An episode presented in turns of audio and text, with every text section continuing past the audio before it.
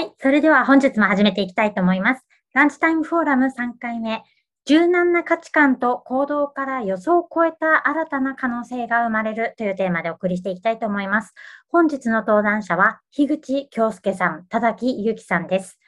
ネクストビズンファンデーションの花村恵美、えー、ミラツク代表の西村優也さんが進行を務めます。2021年 Next Wisdom Foundation からネクストビザンコンステレーションズ2014-2018 H 探求の奇跡という書籍を刊行しました。また、ミラツクさんからもミラツクフォーラムアーカイブ2016-2019という書籍がこの冬に刊行されます。この2冊の書籍に言えることは未来を思考しているということでした。そんな2団体で未来を作り出すために必要な英知とはについて考えるイベントを作っていこうということで11回シリーズでお送りしています。本日のテーマが柔軟な価値観と行動から予想を超えた新たな可能性が生まれるというものです。それでは、えー、樋口さん、田崎さん、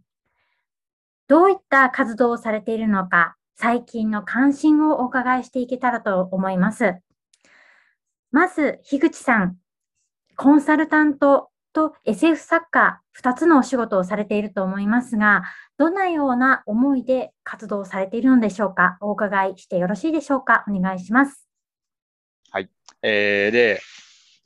そうですね。あの、僕としては、あの、IT コンサルティングと、あの、SF を読み書きすることっていうのは、あのー、非常に、えー、近い、ほぼ同じことだと、えー、自分の中では思っていて、まあそういう活動を並行してやってたんですけど、あの、SF 作家としてデビューしてから、あのまあ SF の畑の中で、えビジネスの話をしたり、あるいは IT コンサルティングの場で SF の話をしたりとかすると、なんか、あのちょっと意外だねみたいな、そこのなんかそことそこの活動って全然、あの、断絶があって、あの、全く近いものとして捉えられていないっていう、そういう、えー、現実を、あの、だんだん分かるようになってきまして、で、これはなんか自分と社会の間にすごく齟齬があるなと思ったので、その齟齬って何で起きてるのかなとか、あの、自分の中では接続されているのが自然なことなので、えー、接続するにはどうすればいいのかなとか、あの、そういう非常に個人的なあの問題意識から、あのまあ、そういうビジネスと SF を接続するっていう活動をあの2019年ぐらいからあのするようになってます。で、まあ、それは一言で言うと SF プロタイピングっていうあのビジネスの場であの SF 小説を読み書きしてあのみんなでその SF 小説を起点にしてアイディアを広げることによって、えー、全くそれまではあの着想の及ばなかったえー、アイディアを出したり、サービスを作ったり、あの、本当にプロタイピングっていう形で、えー、なんかものづくりだったり、えー、そういうようなね、活動をしています。で、そういう、あの、SA プロタイピングの活動をまとめた本が、今年の7月に出ている未来は予測するものものではなく想像するものであるっていう本になってます。はい。で、こちらはあの出たばっかりなので、あのぜひあの皆さんご購入ください。あと、これ、あれですね、これ言っちゃいけないことになってるんですけど、これって今何人ぐらい参加者入られてるんですかね？なんか、今27名。30人弱ぐらい。ああ、じゃあ、じゃあ言っちゃダメだよ。そんなに入ってない言っちゃダメあの、あのこの本がある賞を、えー、取ってまして、明日、その、えー、賞を取りましたっていう正式なアナウンスがありますので、あのぜひぜひ、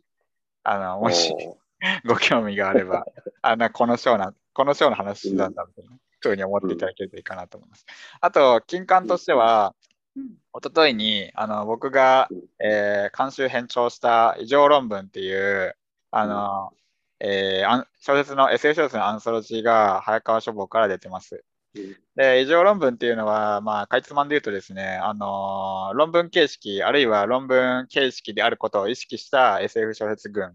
で、22本の SF 小説が入ってます。で、異常論文っていう言葉は、あてか、その架空論文形式の SF 小説っていうのは、歴史的にもう80年ぐらいの歴史があって、非常に伝統的な形式ではあるんですけども、あのなんか異常論文っていう概念はなくて、僕がそういう小説のことを勝手に異常論文って言ってたら、なんか異常論文っていう概念がどんどん広まっちゃって、あのこういう本になってます。で、僕は SF プロタイピングっていうのは、あの概念を想像するっていう営みだと思ってるので、あの異常論文っていう本もある種の僕のの活動において SF プロタイピングの一つの例と位置づけられるとも言えるかなというふうに無理やり今言ってみました。以上です。はい、ありがとうございます。私たちが今回、樋口さんをゲストにお招きしたのも、なんかあの私、あの、ネクストビズンファンデーションの取材で、未来って何だろう？未来ってどこから考え出せばいいんだろうっていうようなあの疑問を持った時に、樋口さんに取材させてもらったっていう背景がありました。その時に、まあ、あの、コンサルタントというバックグラウンドも持ちながら、その、得てして、頭が真っ白になってしまいがち。未来という言葉を使うと。将来っていう言葉だったらみんな頭が働くのに、未来ってなると白くなってしまうっていうところっていうところを、なんかかいあの解像度を高く話していただいたので、あの今回もそういう話も、え、できたらなっていうふうに思っています。田崎さん、いかが、えっと、田崎さんもご、えー、自己紹介いただければと思います。はい、そうですね。あの、僕自体はずっとデザイン畑と少しアート畑みたいなところで活動してきて、で、まあ、やっと分かりにくいので、スライドで説明します。お願いします。あの、まあ、基本的には、あの、まあ、7年ほどビジュアルデザインスタジオワウっていうところでクリエイティブディレクターをやっていて、で、バックグラウンドが、あの、建築と、あの、考古学なので、あの、ワウ時代は主に建築のプロジェクトと、アートのプロジェクトと、えっ、ー、と、えっ、ー、と、アーツサイエンスですね。あの、科学者とのプロジェクトを主に やっていました。で、まあ、その時にその、まあ、ここにあるような、まあ、いろんな刀作ったりとか、まあ、彫刻家の小池さんと一緒にアートパビリオン作ったりとか、箱だけに工具をして作ったりとかやってたんですけども、あの、ずっと、その、考古学、人類学を勉強していたので、まあ、やはりその、人間のその想像力の行方みたいなのはずっと気になっていて、まあ、あの、自分がやってる活動自体はやっぱり、まあ、いわゆる表現する方向が大きかったので、まあ、クリエーションのパワー自体は信じているんですけど、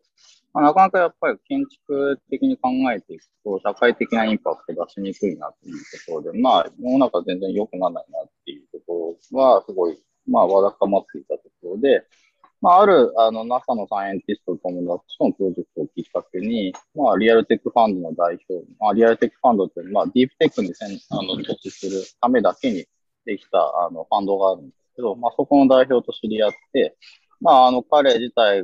と彼の仲間が持ってる、あの、ファイナンスビジネスとサイエンステックの人員プールに、まあ、クリエーションを、まあ、なんか発注するんじゃなくて、まあ、最初から、まあ、リベラルアーツの観点も含めて、まあ、混ぜ合わせた方が、まあ、より、あの、幅の広い、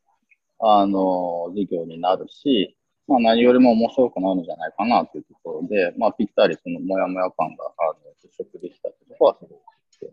まあ、テクノロジーサイエンスに関しては僕もずっと、あの、好きだし、まあ、あの、SF も大好きですし、まあ、育った素地が僕アニメなんで。まあ、基本、富野義行に育てられたと思ってるんで、まあ、あの、そこからで言えば、あの、ずっと、まあ、サイエンスに対する理解力みたいなのもずっと培ってきたところで、まあ、今、リアルテックファンドの、まあ、ファンドメンバーとしても、まあ、そのファイナンスのところも含めて、まあ、VC の奴らと一緒に、あとスタートアップの奴らと一緒に、今60社ぐらいですあの投資している中で一緒にファンション支援しているっていうような感じです。でまあビール、ちょっとお見せしながら、まあ、これ最初にやったメルティンってあのアバターロボットのところなんですけれども、あの、まあ、いわゆる、まあ、デザインだけではなくて、まあ、そのビジョン構築から、そういうワークショップまあ、創造性を開くっていうところもやるんやってたんですけど、昔は。まあ、今それをちょっともうちょっとかなり事業寄りに寄せてて、事業計画からバックキャストして、やはりあのテクノロジーサイドを考えてること、ビジネスサイドを考えてること、あとクリエーションサイドを考えてることっていうのを、まあ、あの、抽象的にしながらも、まあ、数値化していくっていうところで、まあ、最終的には事業計画をまとめて、まあ、 visualization だったりとか、まあ、全体のブランディングだったりとか、まあ、インスタレーションだったりとか、まあ、そういったものにまとめていって、あの、成果としては資金調達を加速するっていうところですね。というところを、まあ、目指して、あの、日々活動してるって感じです。これが、あの、NASA の scientist と一緒にやったプロジェクトで、サイエンセラダスっていう木星の惑星に、生命のかけらがあるっていう、それを回収するプロジェクト、まあ、NASA に採択してもらえるようなvisualization だったりとか、あと人間の感情を解析して、まあ、こう data visualization していこうみたいなプロジェクトだったりとか、あと、まあ、次出てくるんですけど、まあ、アーティストとして招集された、まあ、現代のプロジェクトとか、こういった大きい空間型のインスタレーションだったりとか、まあ、これも人工生命を使ったプログラムで visualization してる感じだった。昔はこう結構、まあ表現寄りにいたんですけども、今はもうちょっとそのファイナンスビジネスと、まあ、クリエーションと付け合わせるような活動を日々していて、近況で言えば、えっ、ー、と、そうですね、今月末ぐらい自分のスタートアップを発表できる感じになってきたので、それもこうご期待みたいな感じですか。よろしくお願いします。よろしくお願いします。よろしくお願いします。じゃあ早速なんですけど、西村さん、私の方から質問します。なんか、えっ、と、田崎さんにも、えー、樋口さんにもお伺いしてみたいんですけども、こう、お二人って、こう、三人分ぐらい、二人分、三人分ぐらいのこの人生っていうのを、なんか一気に生きてるなっていうような、まあ今の、えー、自己紹介を聞いてて思うんですけども、なんか突き動かされているもの、田崎さん、樋口さんが突き動かされるものって、などこからそういうモチベーションを得てるんだろうなっていうところをちょっと個人の部分からお伺いしたいんですけど、田崎さん、いかがですか？うん、まあ、多分大きく3つぐらいはあって、1個は、まあ、候変動によって人類もやばいっていうのと、でもう1個は、えー、っと、分離融合っていうところは、すごいモチベーションがあって、でもう一個は、うん、人間そんな好きじゃないんですけど、あの、人間生み出すものは遺跡も含めてすごい可能性があるなって思っているので、人間が生み出すものの行方みたいなところは、やっぱりずっと気になっている感じですね。それをなんか自分でもアウトプットしていきたいところですね。自分も人間として生み出して最後に残していきたいっていう何か願望があるってことですね。残んなくてもいいですけどね。ただ、それこそウィズナムとか知性は残るんで、あの、形で残らなくても別に構わないと思います。うん。樋口さんは、なんかあの、社会、えっと、SF プロトタイピングが、この社会課題っていうものに向いてるんじゃなくって、まあ、問題提起だったりっていうところに向いてるんだっていう話も以前、あの取材でもさせていただいてるんですけども、なんかそれをしていくモチベーションだったり、そもそも SF プロトタイピングに入っていったモチベーションのところ、今、まあ、今のモチベーションの方がいいかもしれないですね。いかがですか？えっと、ご質問はあれですかね。いろんな活動をどう並行的にやるっていうモチベーションは何かっていうのと、SF プロタイピングをやるモモチベーションは何かっていうことですよね。じゃあ、SF プロトタイピングの方をお伺いしていきたいと思います。あ SF プロタイピングやるモチベーションっていうのは、あのー、まあ、やっぱり SF、あ、なんかそのビジネスは、なんかみんなイノベーションしたいよとか言うのに、なんかやってることってめっちゃ、あの、前任者からの引き継ぎであったりとか、あの、会社がこういう計画作ってるから、それに従ってやるよみたいなことであったりとか、あの、まあ、制度上、普通に考えたら、まあ、会社員ってそうやって動くよねみたいなことしかやってなくて、なんかそれってイノベーションなんて起きるわけないし、だから多分普通に働いて多分楽しくないと思うから、あのまあそういうのは良くないですよねっていうのがまずあの、最初の起点としてあって、で、えー SF は、あの、いろんな、こう、妄想によって作り上げてきたアイディアストーリーであったりとか、あのーまあ、未来に対する、あの、人間の、なんか、に、なんか、なんだろうな、未来に対する人間の意志のあり方とか、あの生き様みたいなものが描かれてきてるんで、まあ、そういうものが、あの、非常にこう、会社員が普通に今、悩みを抱えてて、葛藤を抱えているイノベーションを起こすという、えー現場において役に立つものなので、あの、紹介したいっていう、単純にそういうことです。あの、普通に、そことそこは接続してあげた方が、あの、お互いのためになるんですけど、なぜか接続されていないし、なんか互いがこうバカにし合ってるみたいな、そういう風土があるんで、いやいや、それは違う、違うよということをあの言ってあげる役回り、役役回りを誰かが果たさないといけないのかなと僕はずっと思ってて、でそれ誰もやらないから僕がやってるっていうだけです。はい。あの樋口さんにちょっと伺ってみたいことが2つあるんですけど、はい1つは FF が物語である意味、あの、突拍子もないアイデアで終わらせるんじゃなくて、そこにやっぱりストーリーラインが入ってきて、で、まあ、読めるってことは何らかちゃんとこう、なんだろうな、論理が展開されていったり、あの、ストーリーが展開されていく。だからまあ、ワンアイデアではないっていうことだと思うので、はい物語である意味って何だろうっていうのは一個聞きたいなと思ったのと、もう一つが、僕なんかあの、発想力貧困な人間なんですけど、はい、なので、あの、はいな。んか、すごい、どう、どうやってこういうの思いつくんだろうみたいなものに出会ったときに、それって本当にどうやって思いつくんだろうっていうことを知りたいんですね。で、SF だと、多分一番最初にこの話を始めた人っていうのは常にいると。人造人間みたいなものを、まあ、元の元まで辿っていくと、この人がそういえば最初に、えー言い始めてるんじゃないまあでもそれはもっと戻っていくと、なんかこういう物語から来てるんじゃないかって戻れると思うんですよね。はい。なんかその、なんか出発点になるようなモチーフであったり、アイデアを作れるってどういうことなんだろうと。で、はい。またその二つを伺いたいんですが、いかがですか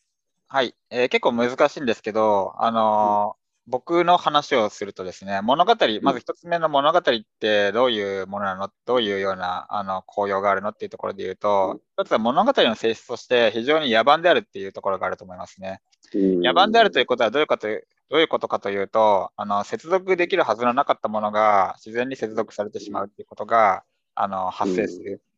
あの論理的にはあの1たす1は2だよねみたいなあの話になってしまうところを、なんか1たす1してみたら、なんかもうそもそも数字じゃないものが生まれるとか、うんなんかそういう野蛮なことが起きる。うんだからまさにあの SF とかは本当にそうだと思うんですけどうん、例えばあの、まあ、自分のアパートで普通に暮らしてるあの一般人が、まあ、ドアドア開けて普通に会社行こうとしたら、なんか宇宙だったとか、いきなりそういうことが起きたりするわけですよね。で、うんそういうことを起こしてもいいっていうのが物語の性質ととしてありあると思います。あとは、あのーそういう物語には野蛮さがあって、あのその異形な要素と異形な要素があの自然にくっつくっていうことがある一方で、あの物語は物語の制約を持っていて、あの例えばですね、あの普通にあの箇条書きスライドの箇条書き的にこれとこれとこれは並びますよねみたいな風に、あのストーリーできましたみたいな風に、あのーやって、やっていって、あ、それ並ぶねみたいな風にしたとしても、実際に物語書いてみると、全然これとこれ破綻してるわみたいなことが、うん。なんか書い書いていく過程でわかるんですね。で、これをが言語化するのは結構難しいんですけど、もう具体的なサンプルを上げるしかなくて結構難しいんですけど、実際書いてみて初めて気づく、あのー野蛮さと制約の性質、書いてみて初めて、あ、これとこれっていうのが、あの、実はつながるであったりとか、これとこれはつながると思ってたけど、実はつながらないとか、そういうものが、あの、初めて気づけるっていう、そういううん。効用があると思います、物語には。で、次の、えーご質問のアイディア、あどうですかっていうところで言うと、これは非常に簡単で、あのうん。まあ、いろいろあるんですけど、えーやっぱり、あの、異形のものと異形のものを結びつけるっていうのを、あの、非常に意識しながら、あのものを見るっていうのが大事だと思います。あのこれはあのイノベーションっていう言葉のもともとの意味のその新結合っていうことをあのちゃんと意識するってことだと思うんですけど、えー、例えばあの僕の新刊の異常論文っていう言葉は異常っていう言葉と論文っていう言葉が合わさっててあの異常論文っていう言葉は僕があのツツイッターであ異常論文持って読みてえわって言うまではあの Google 上に存在してなかった言葉なんですけど、まあ、そういう、まあ、全然あの結びつかなさそうな言葉をとりあえず結びつけてみてそれってなんだろうみたいな。でそれってあのなんだろうな。あのそれに類する、えー、要素ってこういうのがあるよねとか、あの、あれとあれも実はこれにつながってくるよねみたいなものを自分の中で、あの、えー、くっつけたり引き離したりっていうのを繰り返し続けるっていうのが、あの、アイデアを出すコツかなと思います。それをいろんな分野でやる。登場人物だったりとか、あの、設定であったりとか、時代背景であったりとか、あの、ある人とある人が出会う過程において、あの、どういうような道筋が存在するかっていういろんな、えー、物語があの出てくる過程における、えーえー、変数において、えー、その結合っていうのを試し続けるっていうのが、あの、アイデアを出すコツかなと思います。なるほど。前者の話をくっつけると、でもその中で破綻するものもあるし、成立するものがあるっていうことですね。そうですね。はい。だから、まあ何でもかんでもっていうわけじゃないんだけど、一旦何でもかんでもやってみて、成立するやつだけ残していく。で、破綻するやつはまあ省いていく。そうです。そういうこと。はい、でも、そのくっつき方とか、あの、これは物語になるならないよねみたいなのは、非常にこう作家的な個人の判断に基づくもので、あの、他の人が書いたら、あの、いや、それはくっつくよとか、なんかお前はくっつけてるけど、俺はくっつけられないと思うよみたいなことがあって、そこはやっぱりなんか、あの個人の欲望とか、個人の思考みたいなものが、あの非常に強くて、で、その、非常にこう、SA プロタイピングにおけるアイデア出しっていうのが、私的な営みであるっていうのが僕にとっては面白いなと思います。つまり自然法則とか、とか、あの、誰がやっても同じ、客観的に、あの、1たす1は2であるっていうような、あの、解が導き出されるわけではなくて、俺はこう思うみたいなものが、普通に出てきて、で、それを形にできるっていうのが、あの、SF であったり、まあ、SF プロタイピングの魅力だと思います。あ田崎さんがよく言う、その3、3個がまあ同時に成立する概念話よ、うん、まあ、さっきの3個の丸、これもなんか一つの制約条件だなと思うんだけど、うん、まあストーリーみたいなものはあまりこう用いないような気がして、なんかストーリーとはまた違うその概念設計のあり方を、ちょっと田崎さんからも、え、聞きたいんですけど、どうですか？まあ共通点あるよっていうこともあるかもしれないし、ちょっとこういう観点も使ってみてるよっていうこともあるかもしれないし。ああ、そうですね。うん。さっきは、まあ、異形なものを組み合わすっていう話で言うと、その、大体、大体こう、みんなやっぱ二元論に落としたいんで、そのパワポにしたいから、うん、やっぱり A 対 B の構成構図の方がみんなわかりやすいんで、白黒つけたいじゃないですか。で3次元に生きてんで、実際立体だし、少なくとも3つの要素が成立しないといけないし、まあ、A 対 B って自然界に別にない、両方必要だから、結局よく、なんか経済か文化かみたいな話って別に両方必要だし、最初の出発点技術があって、経済で生きて、それが持続するから文化になってるそういうプロセスがあるんで、で全部その、一見は矛盾するけど、陰と陽の話なんで、結局。で、その二つがあって世の中成立してるけど、やっぱ物事を単純化したいっていう気持ちが、世界はすごい大きいから、まあ単純化して理解したつもりになるんだけど、現実の複雑性にはやっぱり、あの、向き合った時に勝てないので、うん、破綻することが多いんじゃないかなっていうふうに思ったりしますね。物語性を俺はあまり使わないっていうのは、うん、その、コンセプトを作ることにおいては、あの、まあ、用いないですけど、全体のその事業を進めて、まあ、スタートアップが成長していくためには、やっぱストーリーラインが必要なんで、それは僕ら的には SUP ストーリーってよく呼びますけど、それはやっぱりその物語であるべきなんで、まあ、そういったところは結局ビジョンからバックキャストしようみたいなよく話あると思うんですけど、まあ、それよりエクイティストーリーっていう形を考えていった方が、そのスタートアップのなんていうか、行く先の道しるべとしては、なんか具体的な効力になっていくし、まあ、物語がやっぱり整理できると、やっぱり事業もみんな進みますよね。だから物語を僕は使うっていうのは、いつも使ってるコンセプトメイキングのメソッドの後にやってるっていう感覚ですかね。コンセプトメイキングにおける制約はどう設定してるのかもちょっとなんか共有できると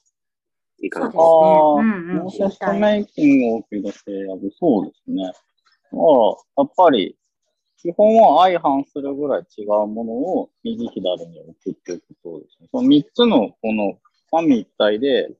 それをこう成立させる中心のドライバーがあるんで、このこの3つをこう配置するのは簡単なんですけど、配置してドライブさせる力がな何なのかっていうのを考える。それがすごい難しくて、まあ、それがアイディアっていうものか、ただ僕はまあほとんどテックスタートアップなんで、テクノロジーを真ん中に置くっていうやり方もあるんですけど、その上でこの3つを溶け合わせて、1個の特徴のあるその事業体にしていこうっていう考え方。と、A 対 B の2つに振り分けたら、無限のマークみたいにして、ここの真ん中にまたドライバーっていうのを設定するんですけど、A 対 B の矛盾している、一見矛盾している A 対 B を両方成立させるためのこの力、こんなんなのかっていうのを考える。こっちとこっちが両方なんか成立どっちか片方するんじゃなくて、両方同時に、例えば経済、文化みたいな形で、両方同時に成立するような、そのドライバーって何なのかっていうのを、やっぱりコンセプションに考えていくっていうことを、を図図式的にはその二つをよく考えますね。なんでそんなことを、なんでそんなことをそういえばやってるんだろうと。なんでそんなことやってんだそうなんでなんでそんなことやってるんだなんでやってんだろうな。でも、いやあれじゃないですか。なんでやってんだろう。はい。うん。やっぱり、なんか分けんのおかしいと思ってるからじゃないですか。その分分離とか、人文社会学とか、わ分けんのおかしい。だって両方とも両、つながってるのに、なんで分けたがるその、複雑性複雑なまま捉えなきゃいけないけど、単純化させたいから分けるけど、でも分けたら本当は一個のものなんだけど、それ無理くり分けてるから本質が見え見えなくなってなってるわけで、あと真実ってずっと中学校から思ってたんですけど、こう多面体できてるんで、こうあらゆる角度から見ていかないと分からない。でもこう、二元論とかはこう1個2個ぐらいの視点しか見えないじゃないですか。やっぱ物事の本質は多面体なんで、人間も多面体ですけど、さっきおっしゃってたように3人ぐらい分ぐらいの人生を生きてるっておっしゃってましたけど、僕そういう時間全くないんで、やっぱり一個の本質を何か見つけようと思ったけど、多面的に見るためには自分がほとんど360あらゆる知識から見ていかないと、それが分子生物学かもしれないし、工学かもしれないし、全然わかんないん、バイオかもしれないしって、哲学かもしれないし。そそれがやりたいからかな。田崎さん、それについての質問なんですけど、多分人間の歴史って何かを分けて、分けていくこと、カテゴリーしていくことっていうのに、膨大なエネルギーを学問の、まあ、ところでも、あの、割いてきてると思うんですけど、田崎さんがやろうとしてるのって、それをまた再融合させようとしてる動きなんですか？それとも、なんか違うテクノロジーの力によって、2面しか見れなかったものが3面になるっていうような何か、こう、どういう動きを今されてるんでしょうか？その融合っていうのは、長い歴史、長い人類の歴史の 中において、ああ、えっと、そうですね。あの、博物学っていうのは基本的にもう19世紀に終わってて、皆方熊楠があの、イギリスに留学してたぐらいの時に、もうあの、カテゴライズし、をし終わった結果、博物学だって一回死んだんですよ。なんですけど、だから博物館はめちゃくちゃつまんなくなったそうだったんですけど、でも現代博物館ってそれじゃなくて、今コンテクストで返済編集してる展示が多いんですよね。だから年代じゃなくて、アフリカのこの像から始まって、じゃあ例えば今ロボットとか、そういう感じでこう再編集して人人類の営みって脳みそ500万、500万年前と変わってないんですけど、そんな変わってないから、生み出すものがちょっと違うだけで、コンテクチュアルなこう、まさにそのストーリーとしてはそんな変わんないんですよね。だから別に過去も未来も現在も、基本的にはその一緒の10日の価値なんで、そ、それはなんか、そのテクノロジーにおいても、結構気候変動とかやっぱロバストなテクノロジーって古代ローマ時代にやってた農業技術とか今使えたとかすごいんですよ。だってその方がサステナビリティ高いから、要は。人間が新しく20世紀の科学で作ってるのって地球に還元されないものばっか作ってたんで、今気候変動これだけやばいってなった時に人類の英知から引っ張ってきた方が、それにちょっと IT 出そうとか、バイオ出そうとかっていうことの方が非常にこうクイックにできるし、まあ、検証がもう終わってるんで、まあやっぱその人類に対して使え、まあプラクティカルなテクノロジーを出せるっていう意味では、こっちの方が大切だと思ってるんで、まあ今やっぱこれだけ危機的な状態になった時に、どうやっとなんていうか、過去、現在、未来みたいなのが、まあ今生きてるシーンにおいて、ぎゅーっとこう、融合できるような形と意識になってきたんじゃないかな。それをこうスタートアップたちが実現し続けるっていうところに、ようやく来たんじゃないかなという習慣ですね。今の話をお伺いしてると、なんかこの人類の進歩っていうのは、そんなに過去の数千、数百年、あんまり変わってないんだなっていうような印象が、ふつふつと湧いてきました。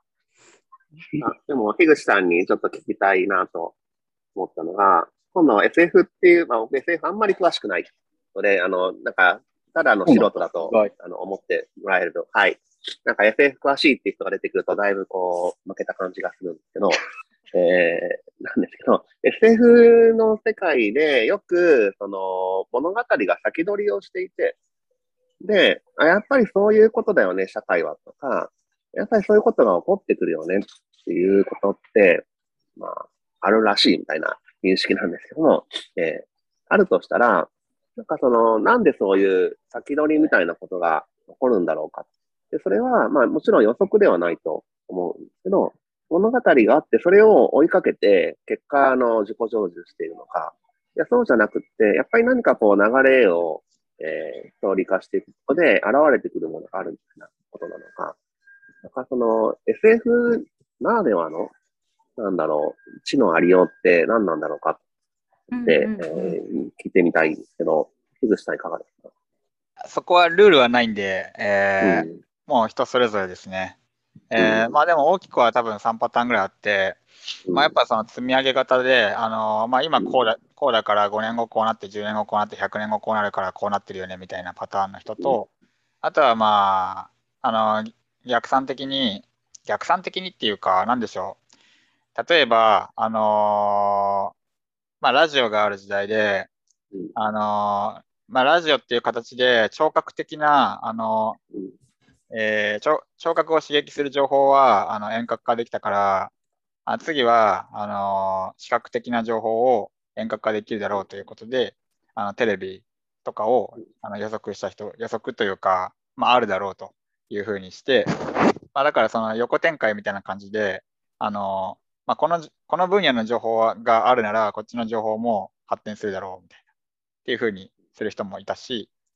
あとは、あの、まあ、自分はこうしたいみたいな感じで、あの、なんでしょうね。あの、死にたくないみたいな。不老不死になりたいみたいな。欲望から、じゃあマインドアップローディングとかあり得るよね、みたいな。やったりとか、でもマインドアップローディングってあの結構リスクあるよねと。まあ、だったらやっぱハードウェアのあの不老不死になるために、あの、まあ、サイボーグとかポストヒューマンみたいな路線で行くしかないよねとか、まあ、そういうなんか自分の欲求から、あの未来を、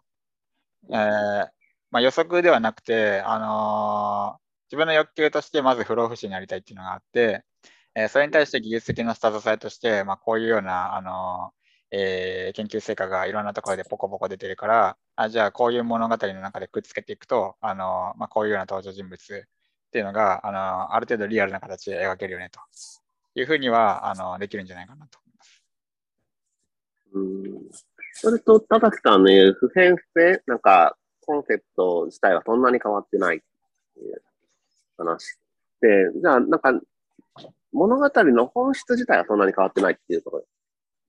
あ、宇宙の物理法則が決まってて、人間の体があのハードウェアとしてこうあるので、そこが変わってない以上は変わらないと思いますね。なるほど。じゃあ、その表現のありようが変わっていってるっていうこと？そうですね、そこはあの時代的な、時代の流れっていうか、時代の空気感であったりとか、あるいはその現代科学ではここまでいけるよねとか、あのまあ、そういうところで、まあ、だから人間が変われば表現も変わるっていう、まあ、普通のことなんですけど、まあ、そういうことだと思います。にだから人間の身体的な制約は変わらない中で、人間の認識は変わるので、認識が変わればそれは表現も変わるよねってことですね。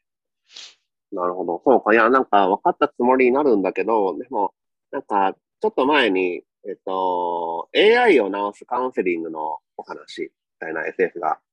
あったと思うんですけど、えっと、AI がまあ世の中をこう統治してくれてるんだけど、なんか AI が悩んでるらしい。で、その AI 直してあげようみたいな。で、カウンセリングっていう失われた職業の人を探して、えーその人が派遣される。よくそんなこと思いつくなと 思うっていう最初のところにやっぱり戻ってしまって、なんかこう、サクッと当然のように、まあ、そうなんですよって言われて、そうか、できるかもって思うけど、でも僕にはやっぱり AI を直すカウンセラーを探す物語とか思いつかないっていう、ーなんかその壁っていうか、距離ってどうやったらこう詰まっていく？うんめっちゃ勉強するしかないんじゃないですかね。あと、樋口さんにね、聞いてみたいのはい。が、あの、まあ、SF プロトタイピングで SF っていうのを、例えば自分で小説を書書き上げた。はい。でも、書きや、制約をいろんなものを、まあ、解き放って、はいで、あの、異形なものと異形なもので、まあ、新結合してみた。その成果のものと、現実とのつなぎ方がわかんないんです、私。ああ、はいはいはい。それってどこに着地できるのか、小なんか小説として出来上がったものっていうものをどう次にステップつなげていけるんでしょ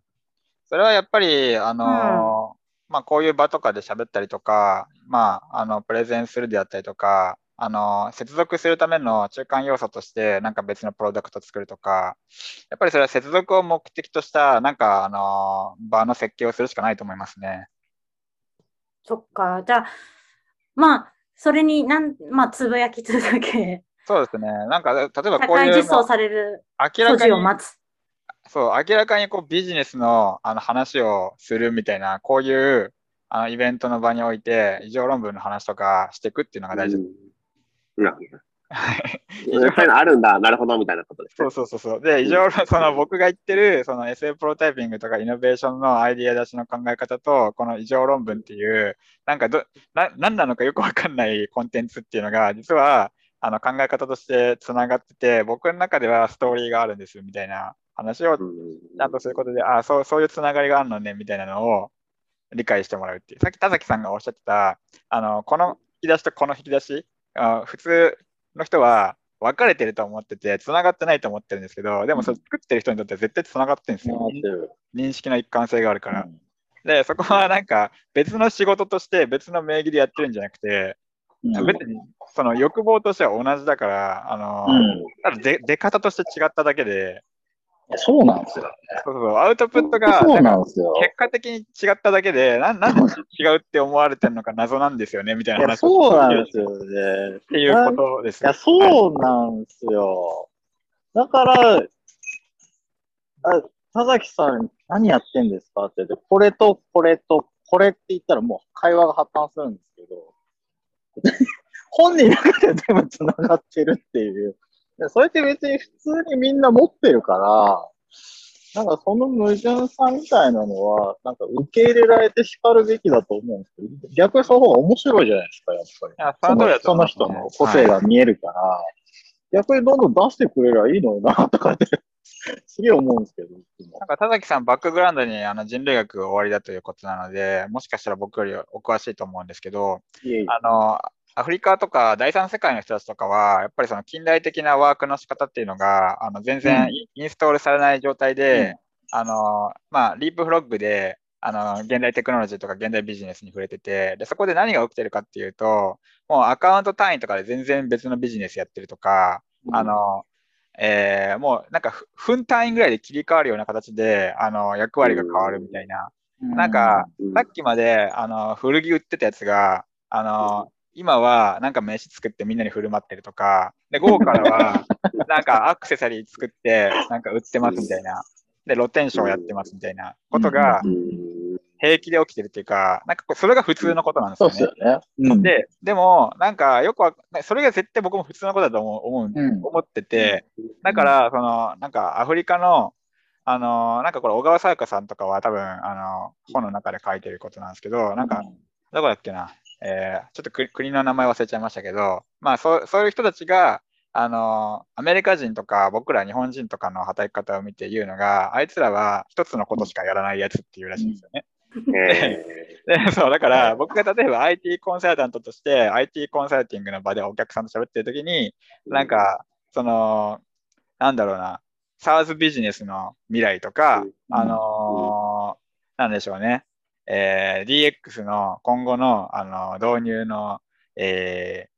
なんだろう、最先端事例を教えてくださいみたいな話とかをするときに、僕が突然、こういやでもアフリカでは今、リープフロックっていうのが起きててとか言って、言ったり、で、その、まず、まず、その働き方自体が全然違うんですと。とかいう話をしたら、うんなんか、はって顔されると思うんですけど、え、でもそれってめっちゃ繋がってってみたいな話なんですよ。うんだから、なんかそれってなんかもう、なんかね、うん。そう会、会社員としてこういう役割、肩書きを与えられてて、だからそういう役割、肩書きに即した仕事を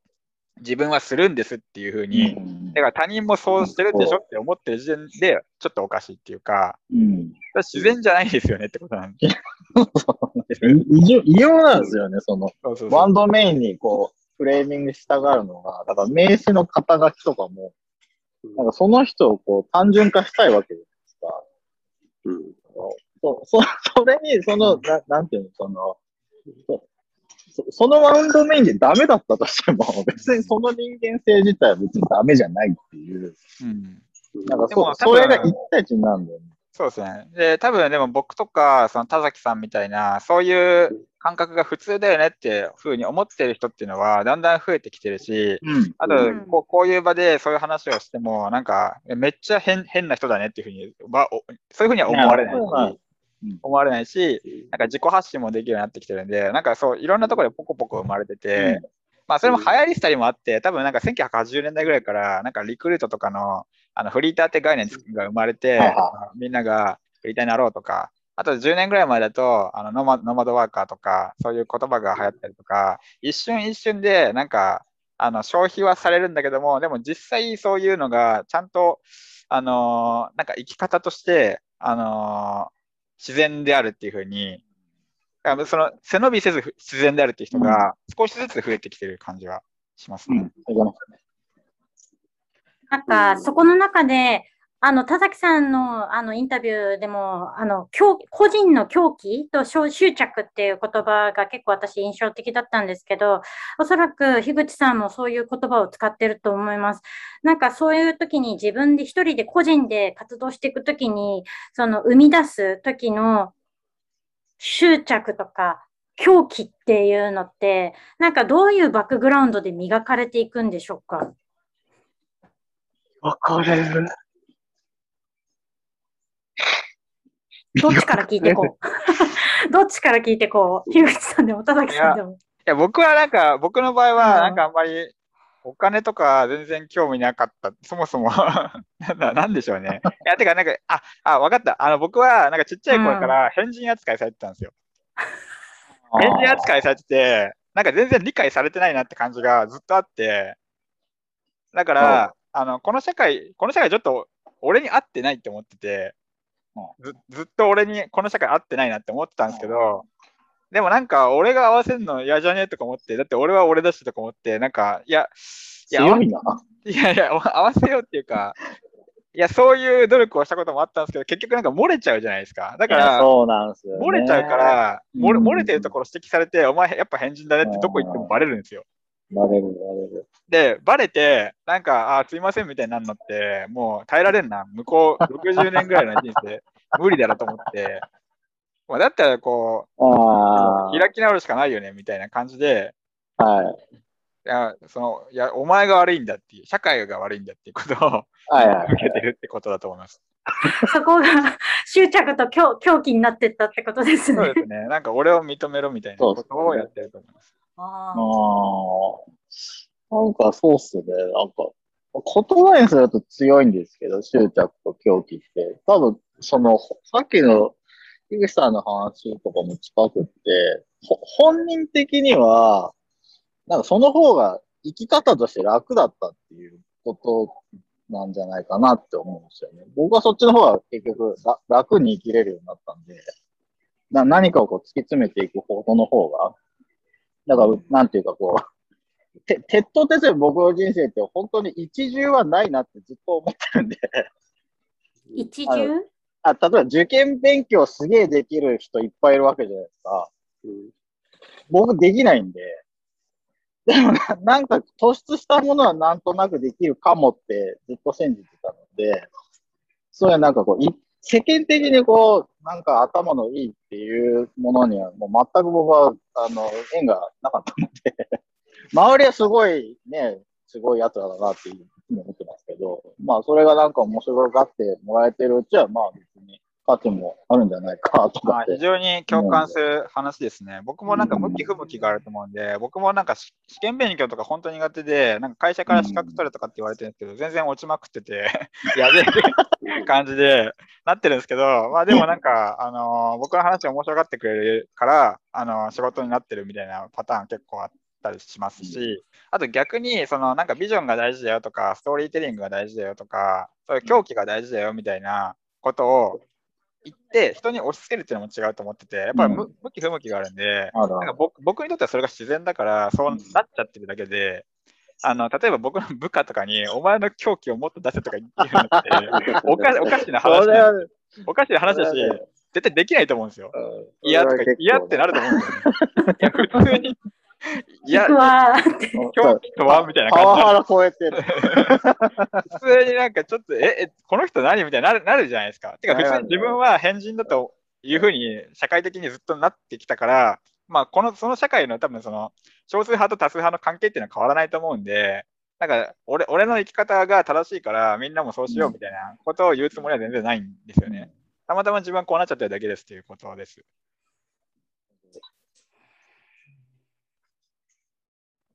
そうですね。だからそういうこう、な、ナチュラル自分がこう、そういうふうに、こう、生きやすいように生きれない社会が、なんかさっきのその多多面性の話とつながってくるような気がしますけどね。やっぱその、な、なんかで防御してないといけないと、その、鎧をまとってかなきゃいけないとか、やっぱりそれが役職なのかなのかあれですけど、うん。なんか、パンツ脱いだ時に、どうなんだろう。そうですね。例えば、あの、なんだろうな。まあ僕とか田崎さんとかこう30代前半の男性で、こういうバック、こういう学歴を持ってて、こういう仕事をしているから、まあだからこういう人なんでしょ？みたいな感じで、あの、社会的にそういう記号を与えないと、なんか最初のコミュニケーションができないっていうのもあって、やっぱりその、まあそれはメリットでもあり、デメリットでもあるってことだと思うんですよね。人を何らかの型に当てはめないと、まず。コミュニケーションのチャンネルが開かれない。一方で、その、その、えー枠組みの中に押し込めただけだと、互いに苦しくなるっていうことだと思うんで、まあ、まあだからそのチャンネルをうまく使いながら、あなたってこういう人なのかな、でも多分漏れ出てくるところもあるんで、その漏れ出てくるところも知りたいな、みたいな、そういう感じで人と接するっていうのが大事なんじゃないでしょうか、急に自己啓発みたいな話になっちゃいました。そういう話ですね。うんだからそのなんか複雑な社会は、まあもちろんその全ては複雑なので、あのー複雑なまま認識できればいいと思うんですけど、やっぱりなんか、あの、それが得意な人もいれば、得意じゃない人もいて、いや、やっぱりその30代男性としとして、まず、あの、レッテルを貼らないとあなたのことを認識できませんみたいな人もいっぱいいると思うんで、まあ、だから、あの、分類化が、あの、一概に悪だとは、なかなか言いづらいところもあるんですけど、まあ、でも分類だけが全てじゃないんだよっていうことを言い続けるっていう、なんか、その、分分類によって単純化することによって捕まえやすくすることと同時に再接続することによってあのー、なんだろう。再接続の仕方とか再接続について語り合うということがあの一回性の固有性みたいなものを生んでそれが世界の複雑性になんか触れるための一つのアプローチなんだよみたいな話かなみたいな気がしてきました。うん、なるほど。なんかまあ今日のテーマは、あの、花村さんの後ろ側にあるんですけど、予想を超えたみたいなのなんかこう、踏ん張って頑張ってジャンプしてみたいな感じなんだけど、いや、なんかフラットに自然にと超えるものも、まあ、あるし、まあ、超えるっていうのもよくわかんないけど、まあでも、面白いものが出てくることもあるし、うん、なんかフラットみたいなのが、いいような気がするんだけど、まあそしたら、なんだろうな。割とさっきのアフリカの話とかでいくと、その人の文化の自然な姿みたいなところに戻っていくんですかね。僕が思うのは、やっぱり、あの、うん、なんだろうな、どんどんこう、自分の、自分を出しやすくなってる社会だと思うんで、YouTuber とかの、うん、YouTuber とかがめっちゃ売れてて、うん、超メジャーな存在になってるっていうのは、まさにそういう代表的な例だと思います。で、あの、そういうことはどんどん増えていくので、あのそういう一歩前に出て自分を出すっていう行為が直接的に社会的成功につながるっていうことはあると思うので、だからそういうのを狙ってやっていってもいいと思いますよ、皆さん。ただ一方で、その、なんだろうな、だからつまりその変人性、固有性みたいなものを出した瞬間に一歩出てあの目立つことができる社会にはなってるとは思うんですけど、一方でやっぱり変人なので、それあのなんだろうな、あのそういう嬉しさがある一方で、変人認定されてめっちゃ辛い思いもするよっていう ことです。なるほど。変人認定。うん、なんか一歩前に出ることはすごく簡単になってて、うん、まあ、どんどん出ればいいと思うし、うん、出ることによって得られるメリットっていっぱいあると思うんですけど、まあ、変人認定されてすごい辛い思いもする社会になってるよっていう。そう今日ね、あの、樋口さんと田崎さんって多分まあ、つなげていくとか融合っていう言葉っていうところをすごいうまくあの体現されてると思うんですけれども、一つね、あの、そういう変人認定をしていくっていうのを阻んでるのっていうの、ジェネレーションギャップっていうのもあると思うんです。世代間の格差っていうものっていうの、世代間の意識とか価値観の違いってどうつなげていけばいいんだろうっていうのって、なんか、あの、横のつながり、経済格差っていうところっていうのとかは、なんか言う人は多いような気がするんですけど、そこのところはどういうふうに可能性見ますか？あの、変人認定っていうのっていうのを、そういう世代に対してはどういうふうに出していくんでしょう？つなげていくんでしょう？そして。これ、田崎さんにも聞きたい。これは、あえ、まあ、それは思い切ってこういう世代はこういうことでしょっていうぐらい、なんか大きいざっくりしたことですか？そそれもあると思います。あの、それ私自身が今悩んでることでもあるんですけど。ああ、そういうことそういう、あ、でもお、もう少しマクロな視点に行きたいと思います。まあ、いわゆる世代間で言うとね、ちょっと難しいことはあるのかなとは思うんですけど、あの、自分が話通じる個人は別にその世代で僕は 基本的に気にしてないですけど、そのマクロ的に言うとまああるから、でそれで言うと、やっぱり、まあ、僕、今年44になったんですけど、その、えっと、やっぱり10個上の上の人たちは、ちょっと僕はやりにくいんで、正直。やっぱバブル期って、なんか甘やかされてるから、なんか、で全然マインドセットが社会に向かってなかったりするし、なんか自分のことしか考えてないまあそういう世代はなんかもう基本的には、まあほっとけばいいんじゃないですか。でもその上の60と、あと70、やっぱ戦後生き抜いてきた人たちは、途端に危機の時代なんで、僕らのマインドセット、と途端に合ってるんですよ。だからやっぱり世代間論ではあんまり僕好きじゃないですけど、上に言ったら20個上ぐらいは合うけど、10個上ぐらいいつも難しいみたいな感じ。で、下は大丈夫。今はももっとリベラルになってるから、どんどん話がどんどん通じやすくなってる感じなんで、この自分たちの頭、一個上のワンジェネレーションが、なんか一番僕はハードルが、コミュニケーションハードルが高いなって思うし、それを埋めるためには、まあ、ある程度パワープレイ的にやるしかないんじゃないですかね。数字の力とか、なまあそういう意味ではファンドにいるっていうのはそういうの使いやすいですよね。そういうおじさんたちに対して、はい、ありがとうございます。そういうファンド自体の規模、200億円とかありますよとか、そういうの言うと、なんか分かりやすいじゃないですか。うんそういう時はパワープレイをあんま好きじゃないですけど、こう行使してるだろうぐらいかな。はい。